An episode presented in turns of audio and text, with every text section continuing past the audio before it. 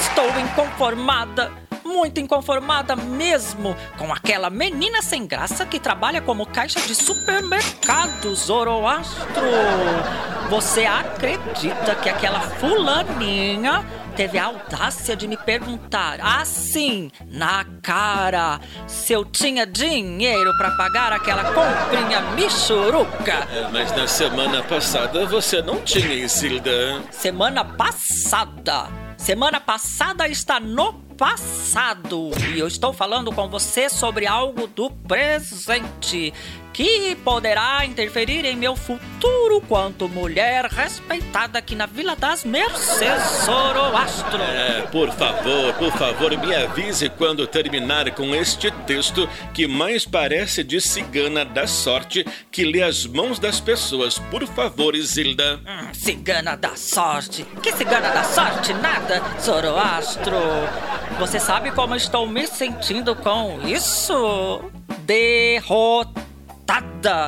Eu nunca imaginei que teria que me explicar para a caixa do supermercado e sobre as minhas finanças. As, as nossas, nossas finanças. Minhas, Zoroastro, minhas. O supermercado sempre foi feito com a minha aposentadoria. E eu não aceito ter sido tratada assim.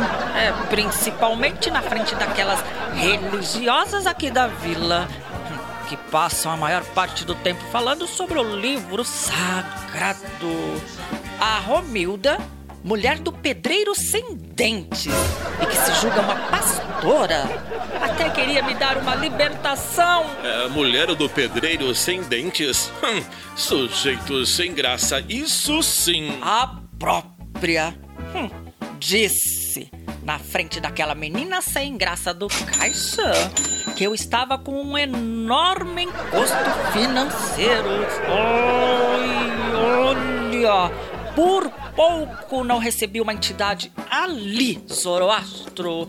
Queria mostrar para a tal Romilda e para o bando de religiosa que acompanha o que é encosto de verdade? Ah, não, não, não, não fique, não fique irritada, Isilda. Você não deve absolutamente nada para essa gente.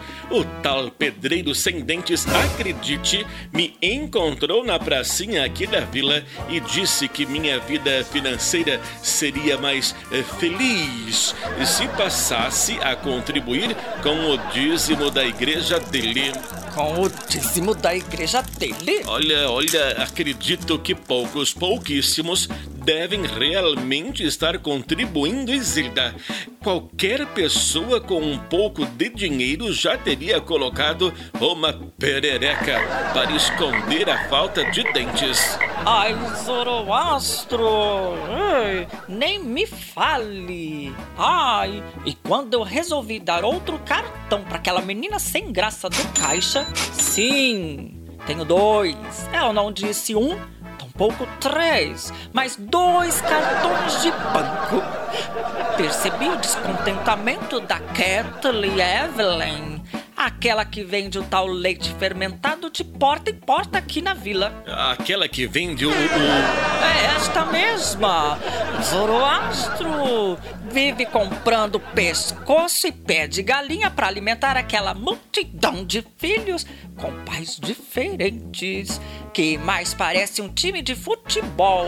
E mesmo assim, se achou no direito de sugerir que eu devolvesse os produtos às prateleiras do supermercado.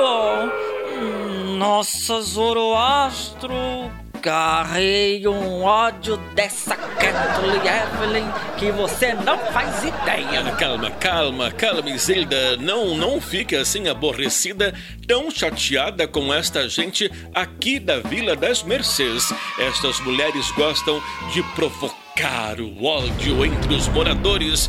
Gostam de provocar minha Isilda. Ah, e sabe como a gente fica? Derrotado revoltada. Aquela menina sem graça que trabalha como caixa do supermercado já deveria saber que temos dinheiro suficiente para as compras da semana, Isilda. Terei que fazer urgentemente uma reclamação formal ao seu Genaro. Afinal, ela não tem o direito de duvidar assim de freguesas assíduas que sempre pagaram suas compras. Minha vontade era de não retornar mais para o supermercado. Mas não há outro aqui perto que possa facilitar a nossa vida, Zoroastro. É, no início do mês, quando pedi para recarregar meu telefone celular, ela me perguntou se queria a tal recarga social do governo de cinco reais. E falou isso em alto e bom som para que todos pudessem ouvir. Eu fiquei pasmado com a audácia daquela menina. Hum, você só coloca cinco reais, Zoroastro? Nunca, nunca. Sempre coloquei dez. Dez reais. Aí sim, Zoroastro. Coloque dez reais sempre. Mostre poder financeiro para todos. Afinal, não quero que essa gente sem graça aqui da Vila das Mercês pense que estamos economizando em telefonia celular ou que não temos dinheiro suficiente para pagar nossas compras. Foi apenas um fato isolado culpa do atraso do governo em repassar o benefício. Ah, benefício que nem chegou para quem mais precisa, mas que já foi pago duas, três ou até quatro vezes para quem tem emprego garantido e altos salários no próprio governo. Até reeducandos já receberam parcelas do tal benefício. Isilda. Zoroastro.